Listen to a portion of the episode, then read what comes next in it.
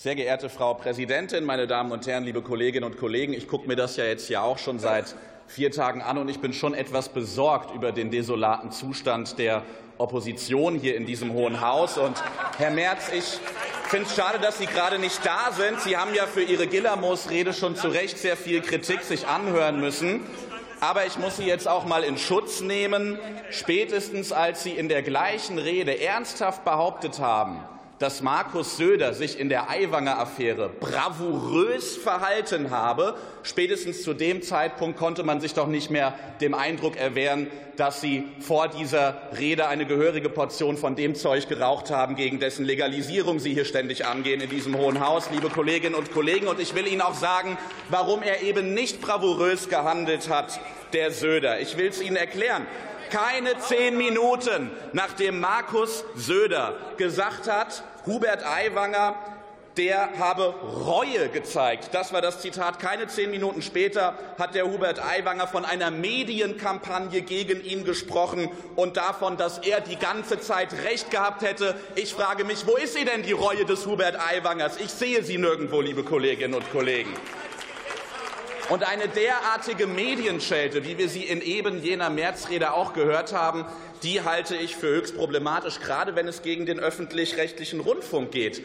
Denn damit, liebe Kolleginnen und Kollegen von der Union, blasen Sie ständig ins Horn der Rechtsextremisten in diesem Land. Denn wenn es nach denen ginge, dann gäbe es überhaupt keinen öffentlich-rechtlichen Rundfunk. Wenn es nach denen ginge, dann gäbe es nur noch deren Falschnachrichten in den sozialen Netzwerken. Und wenn es nach denen ginge, dann gäbe es eben auch keine kritische und faktenbasierte Berichterstattung mehr. Und deswegen sage ich, hören Sie endlich auf, in deren Horn zu blasen und kommen Sie Ihrer Verantwortung, Ihrer staatspolitischen Verantwortung, werden Sie der Bitte endlich gerecht.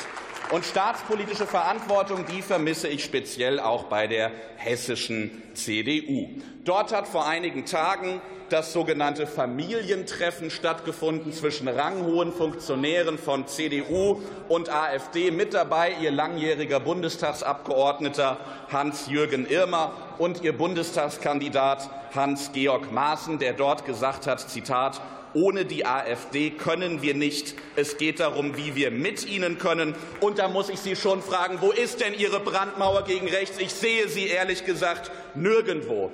Und es ist auch kein Zufall, dass solche Treffen in Hessen stattfinden, weil es die hessische CDU ist, die schon seit Jahren wesentlich stärker nach rechts blinkt, als das eigentlich gesund wäre, meine Damen und Herren weil es die hessische CDU ist, die damals mit ihren Kampagnen gegen die doppelte Staatsbürgerschaft Stimmung gemacht hat, als die Menschen zum CDU-Wahlkampfstand gegangen sind und gefragt haben, wo kann ich denn hier gegen Ausländer unterschreiben, weil es die hessische CDU ist, deren Justizminister Roman Kosek die Klimakleber ernsthaft auf eine Stufe Herr Döring, mit der erlauben Sie bitte ich möchte jetzt in meiner eine Rate bitte weiterreden. Und weil es die hessische CDU ist, deren Innenminister Peter Beuth die rechtsextremen Netzwerke auch dann nicht sehen will, wenn sie vor seiner Nase rumtanzen. All das ist eben kein Zufall. All das hat System in Hessen Hessen, und zwar seit 25 Jahren, meine Damen und Herren.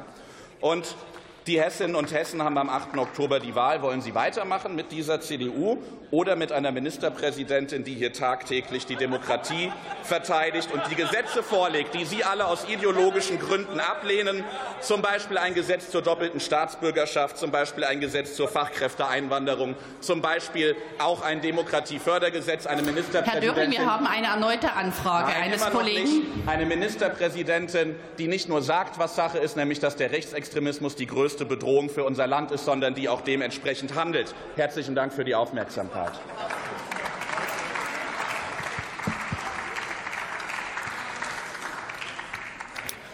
Und die Möglichkeit zu einer Kurzintervention hat jetzt der Kollege Axel Müller. Möchtest du eine Kurzintervention? Die Hand gehoben. Es hat sich eigentlich erledigt. Ich wollte den Kollegen nur fragen, ob er auch